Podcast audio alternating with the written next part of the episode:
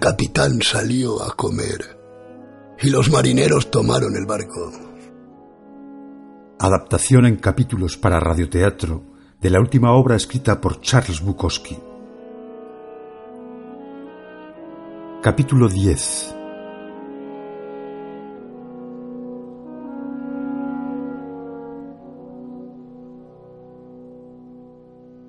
2 de octubre de 1991.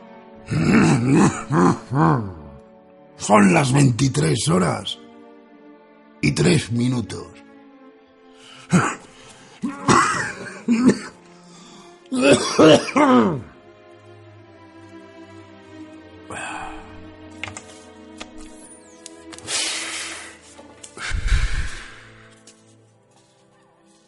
La muerte les llega a los que esperan y a los que no. Un día hirviente hoy. Un día hirviente y estúpido. Salí de correos y el coche no me arrancaba. Bueno, yo soy un buen ciudadano. Pertenezco a una asociación de ayuda en carretera. De modo que necesitaba un teléfono. Hace 40 años había teléfonos en todas partes. Teléfonos y relojes. Siempre podías mirar algún sitio y ver la hora que era. Eso se acabó. Ya no te dan la hora gratis. Y los teléfonos públicos están desapareciendo.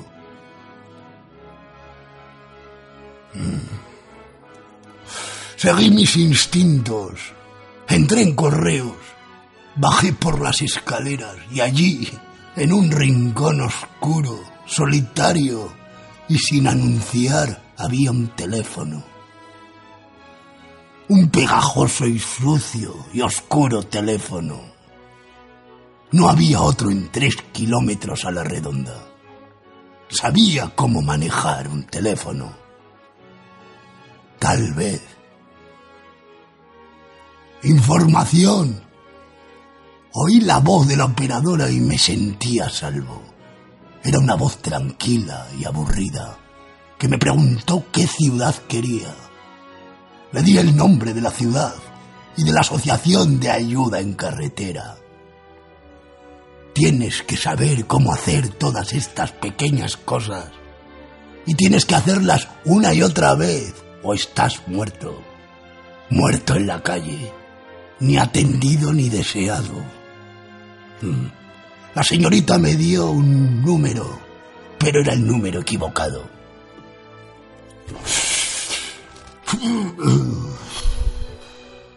Era el del departamento comercial. Luego me pusieron con el taller. Una voz viril, relajada, cansada pero combativa. Estupendo. Le di la información. Treinta minutos. Me dijo. Volví al coche. Abrí una carta. Era un poema. Dios. Hablaba de mí y de él. Nos habíamos cruzado al parecer un par de veces. Hacía unos quince años. Él me había publicado también en su revista. Yo era un gran poeta, decía, pero bebía. Y había vivido una vida miserable y arrastrada.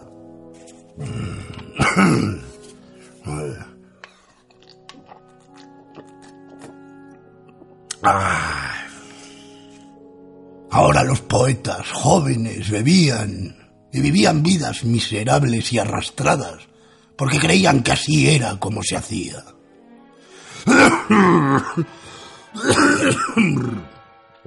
además yo había atacado a otras personas en mis poemas, incluyéndole a él.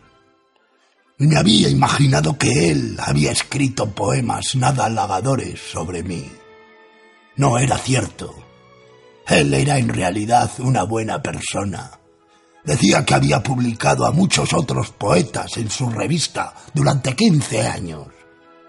Y yo no era una buena persona. Yo era un gran escritor, pero no era una buena persona. Y él nunca hubiera sido colega mío. Eso es lo que decía, colega y cometía continuas faltas de ortografía. La ortografía no era su fuerte.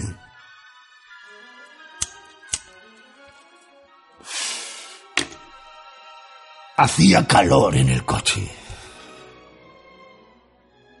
Estábamos a 38 grados, el primero de octubre más caluroso desde 1906 no iba a contestar aquella carta. El tipo me volvería a escribir.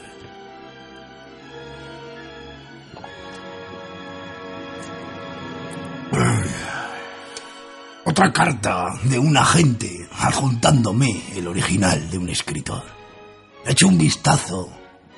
Muy malo, por supuesto si tiene alguna sugerencia sobre el manuscrito o algún contacto editorial, le agradeceríamos mucho. Otra carta de una mujer que me daba las gracias por enviarle cuatro líneas a su marido y un dibujo a petición de ella que la había hecho muy feliz. Pero ahora estaban divorciados y ella trabajaba por su cuenta y que si podía venir a hacerme una entrevista. Recibo solicitudes de entrevistas dos veces a la semana, pero sencillamente no hay demasiado de qué hablar. Hay muchas cosas de las que escribir, pero no de las que hablar. Recuerdo una vez en los viejos tiempos que me estaba entrevistando un periodista alemán. Yo lo había llenado de vino hasta arriba y le había hablado durante cuatro horas. Cuando terminamos, se inclinó ebriamente hacia mí y me dijo, no soy entrevistador, solo quería una excusa para verle.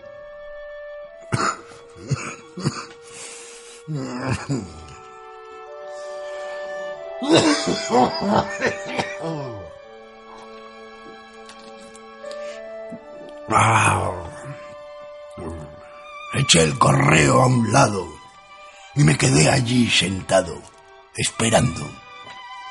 Luego vi la grúa, un tipo joven, sonriente, un chaval simpático, claro. ¡Eh, tío! Le grité. ¿Qué es aquí?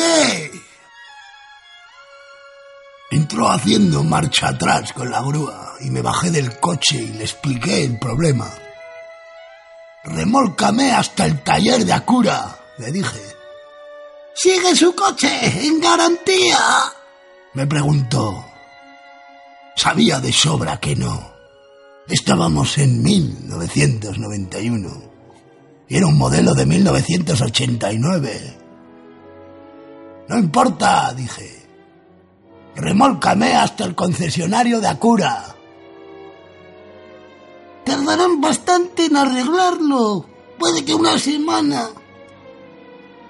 ¿Qué va? Son muy rápidos. Oiga, mire, dijo el chico. Tenemos nuestro propio taller. Podemos llevar el coche hasta allí. A lo mejor arreglarlo hoy mismo. Si no, le tomamos nota y le llamamos lo antes posible. Ya estaba viendo mi coche metido una semana en el taller. Para que luego me dijeran que había que cambiar la transmisión o la junta de culata.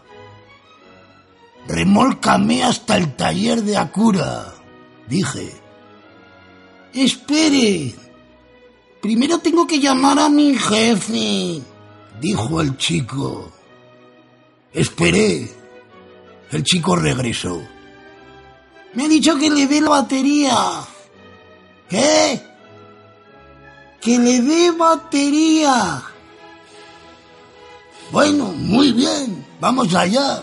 Me metí en el coche y lo dejé rodar hasta la parte de atrás de la grúa. El chico conectó los cables y el coche arrancó a la primera. Le firmé los papeles y se marchó. Y luego me marché yo. Luego decidí dejar el coche en el taller de la esquina. A usted le conocemos.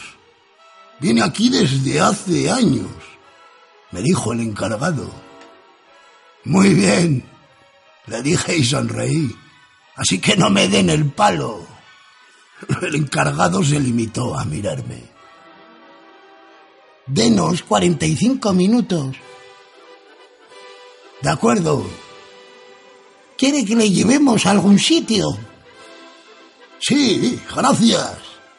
El encargado señaló con el dedo. Él le llevará. Un chico simpático, allí, de pie. Fuimos hasta su coche, le expliqué por dónde tenía que ir. Nos pusimos en marcha y subimos la cuesta. ¿Sigue haciendo películas? Me preguntó el chico. Yo, como veis, era una celebridad. No, que le den por culo a Hollywood. Eso no lo entendió. Para aquí, le dije. Vaya, qué casa más grande. Es solo donde trabajo, dije. Era verdad. Me bajé del coche, le di dos dólares al chico. Protestó, pero me los aceptó. Subí por el callejón de entrada de mi casa. Los gatos estaban tirados por el suelo, ajenos a todo. En mi próxima vida quiero ser gato, dormir 20 horas al día y esperar a que me den de comer. Estar tirado todo el día, lamiéndome el culo. Los humanos son demasiado miserables e iracundos y monotemáticos. Subí arriba y me senté delante del ordenador. Es mi nuevo consolador. Mi escritura se ha duplicado en potencia y rendimiento desde que lo tengo. Es una cosa mágica. Me siento delante de él como la mayoría de la gente se sienta delante del televisor. No es más que una máquina de escribir glorificada me dijo una vez mi yerno. Pero él no es escritor. No sabe lo que es que las palabras le hinquen el diente al espacio y se enciendan. Que los pensamientos que te pasan por la cabeza se puedan convertir inmediatamente en palabras, que a su vez desencadenan más pensamientos, seguidos de más palabras. Ay, con una máquina de escribir es como andar atravesando fango. Con un ordenador es como patinar sobre hielo. Es un estallido de fuego. Claro que si no tienes nada dentro, da igual.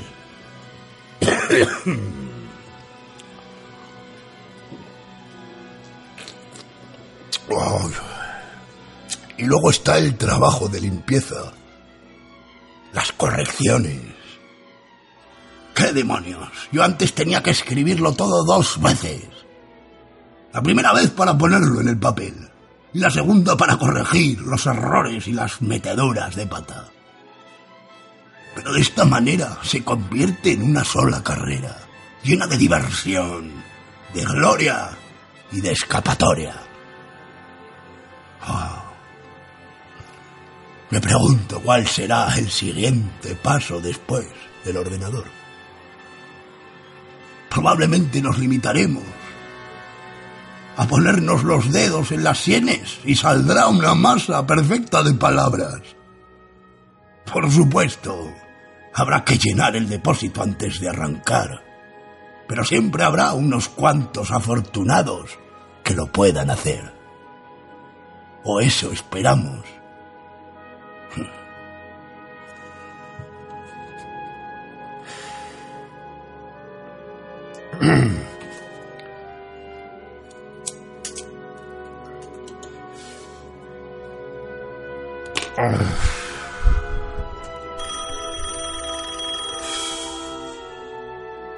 Sonó el teléfono. Es la batería, me dijo el del taller. Necesitaba una batería nueva.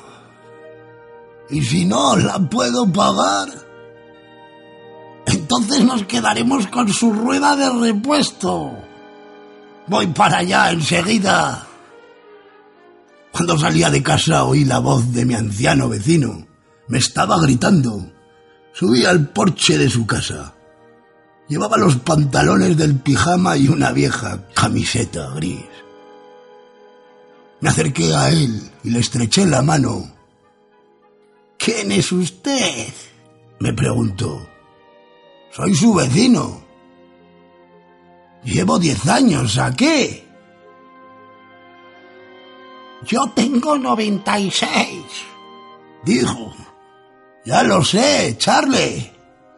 Dios, no me lleva con él porque tiene miedo de que le quite el empleo. Podría hacerlo. Y podría quitarle el empleo al diablo también. Sí, podría. ¿Y usted? ¿Cuántos años tiene? Setenta y uno. ¿Setenta y uno? Sí, es viejo también. Ah, ya lo sé, Charlie. Nos dimos la mano y bajé de su porche. Y luego bajé por la cuesta, pasando junto a las plantas, cansadas. Las casas cansadas. Me dirigía a la estación de servicio otro día pateado en el culo.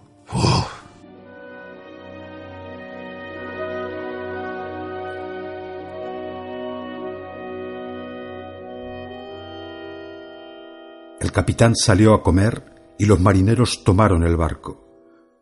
Una adaptación en capítulos de la obra de Bukowski para radioteatro, realizada por José María Burillo. Montaje y ambientación de Manuel Alcaine.